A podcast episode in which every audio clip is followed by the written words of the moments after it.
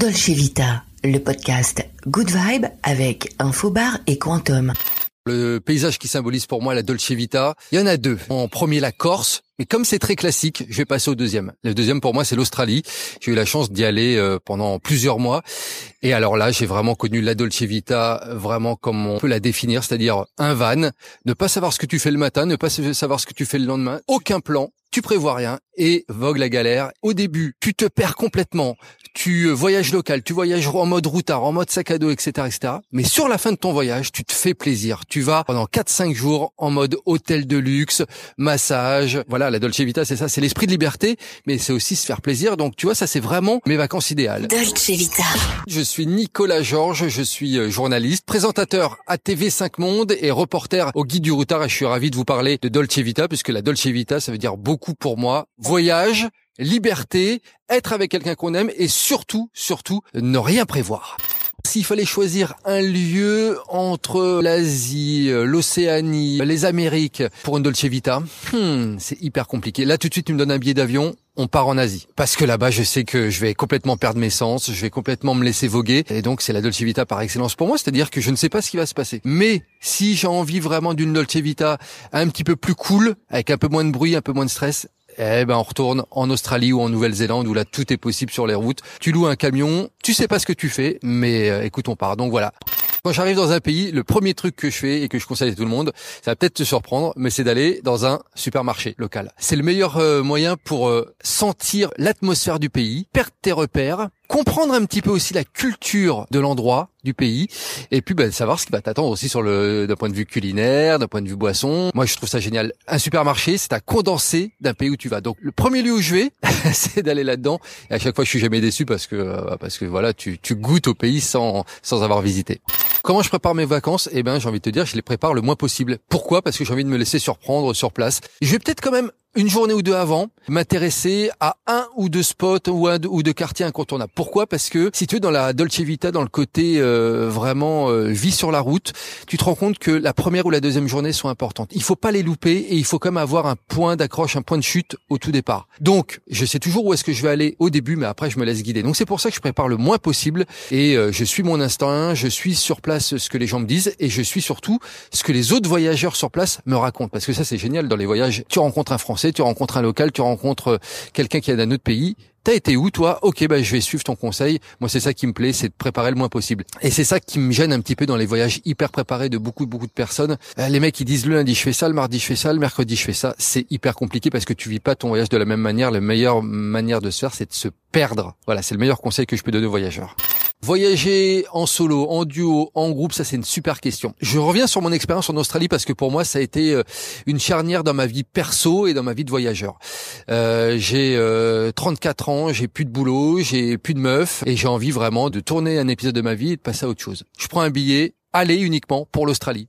Je prévois rien, j'ai juste booké ma première nuit. Au total, je suis resté 5 mois en Australie sans jamais rien prévoir et à chaque fois j'étais en solo, en solo sur le papier, mais je n'ai jamais été autant accompagné que pendant ce voyage. C'est-à-dire que j'ai rencontré des Français, des locaux, des Américains, des Italiens. J'étais peut-être seul les deux ou trois premiers jours. Pourquoi je te dis ça? C'est parce que pour moi, le voyage solo, c'est le meilleur moyen de faire des rencontres. Quand tu pars avec ta nana ou ton mec ou avec ton groupe de potes, c'est pas là où tu vas faire le plus de rencontres. Quand tu pars en solo, tu remets tout à plat et donc tu te laisses vraiment aller aux rencontres et tu sors, euh, j'aime pas ce terme, hein, mais tu sors de ta zone de confort qui est vraiment un, terme à la mode aujourd'hui et en gros, bah, tu te laisses voguer par tes rencontres. Donc j'ai envie de dire voyage solo puisque c'est là où tu vas faire les meilleures rencontres de ta vie et tu risques surtout de pas rentrer seul, si tu vois ce que je veux dire, et également de te faire un bon groupe de potes. Une journée type, euh, façon Dolce Vita, façon voyage plaisir, c'est compliqué, mais idéalement, tu te lèves relativement tôt, vers 6, 7, 8 heures. Pourquoi je te dis ça? C'est parce que c'est à ces heures-là que tu peux découvrir les villes, les lieux touristiques sans la foule. Donc, faut se lever tôt, faut aller voir ça. Ensuite, tu peux aller te recoucher tranquillement et te faire un petit somme. Mais le petit déjeuner dans un pays, c'est quand même pas mal. Donc, euh, après avoir été visité, un petit déjeuner typique. La matinée, j'aime bien, j'aime bien chiller, j'aime bien être vraiment à la cool. Après, déjeuner plutôt sur le pouce, tu vois, histoire d'être euh, relativement pas perdre de temps le, midi. L'après-midi, moi j'aime bien marcher, marcher, découvrir les villes. Moi je suis un gros marcheur en moyenne, j'aime bien marcher entre 20 et 25 km par jour parce que pour moi c'est comme ça que tu découvres des villes. Le soir, un bon resto, un bon bar et après découvrir une ville de nuit, c'est pas mal aussi. Donc moi j'essaie de découvrir le, soir assez tard. Par contre, je vais pas trop tarder dans la nuit. C'est-à-dire que même si tu sors en club, tu sors jusqu'à 1h, 2h du matin, ça suffit largement quoi, tu vois. Mais beaucoup beaucoup marcher, c'est comme ça que moi j'aime découvrir une ville. Dolce Vita avec Laurent Le Pape. La culture dans un pays, ça c'est super intéressant. Première des choses, c'est me balader dans les rues pour voir l'art urbain, le street art qu'il y a dans une ville. Avant tout, aller voir ce qui se passe au niveau de la scène urbaine. Ensuite, j'aime bien aller trouver des petites salles de concert un peu underground, des salles rock. Euh, c'est ça qui respire vraiment la ville, tu vois, plutôt que les, grandes salles de concert dans, à l'étranger. Et puis après, j'aime bien aller euh, farfouiller euh, les petites galeries d'artistes locaux. Je vais pas aller dans le musée qui va être inscrit dans tous les guides. J'aime bien les farfouiller un petit peu par moi-même et puis me faire ma, ma propre idée de la scène culturelle locale et me perdre encore une fois là-dedans.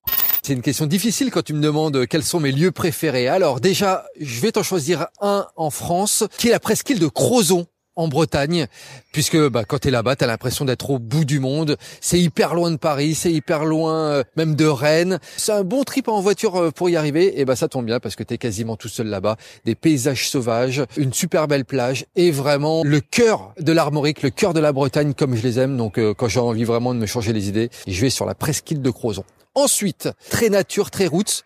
Si tu me donnes un billet d'avion demain pour aller quelque part en Europe, je te choisis pas l'Italie, je te choisis pas euh, Ibiza, on va à Glasgow en Écosse. L'Écosse, j'adore, c'est un super pays. Bon, les Écossais sont top. Et puis Glasgow, c'est rock, c'est underground, ça casse tous les codes. Donc on part à Glasgow ensemble. Moi, j'adore cette ville. À l'étranger, le meilleur souvenir que je donne régulièrement, c'est le Vietnam. Pourquoi le Vietnam? Parce que c'est un des seuls pays qui m'a complètement cassé mes codes de voyageur. C'est-à-dire que je suis arrivé là-bas, je me suis dit où est-ce que je débarque? J'arrivais pas à me repérer, j'arrivais pas à comprendre les transports, j'arrivais pas à comprendre bien entendu la langue, et j'ai vraiment été perdu dans ce pays. Et c'est ce que je recherche dans le voyage, c'est d'arriver à perdre un petit peu mes sens. J'aime bien être un peu décontenancé, et c'est un des seuls pays au monde ces dernières années qui m'a permis ça.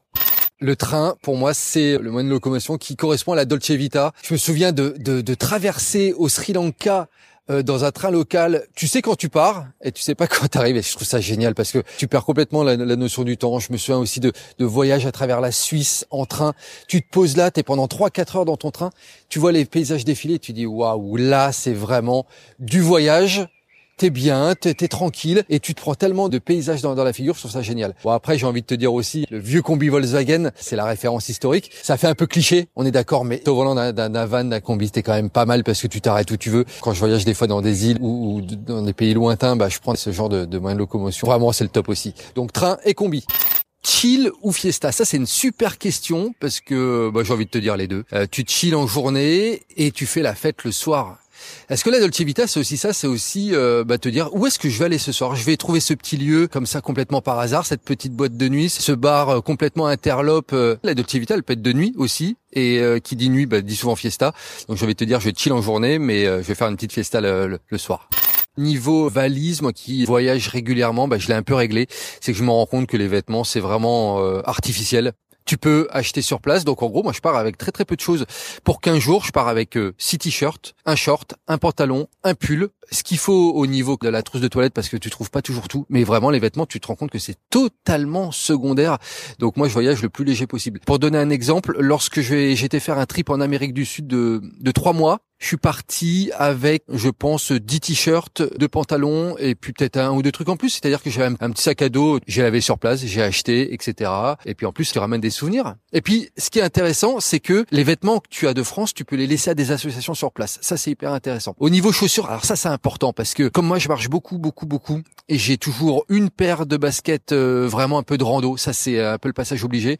Une paire de sneakers, des tongs également. Donc, je pars toujours avec trois paires, mais j'achète aussi sur place.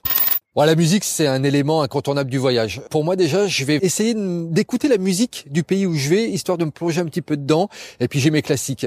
Bon, les classiques, ça va être du rock, du rock des années 60, 70, du rock français beaucoup, téléphone, euh, Deportivo, et puis euh, dans les anciens groupes euh, étrangers, les Doors, Janis Joplin, ça c'est la base, du reggae. Mais j'ai une musique, moi, qui vraiment me fait penser au road trip, aux vacances et à la Dolce Vita. C'est le groupe Weezer avec Sei Tenso. Alors, tu me la mets. Moi, je me vois déjà euh, au volant de mon camion, au volant de ma voiture euh, sur une route euh, des États-Unis ou au bord de plage en Australie. Écoute, et tu vas partir avec moi. Écoute.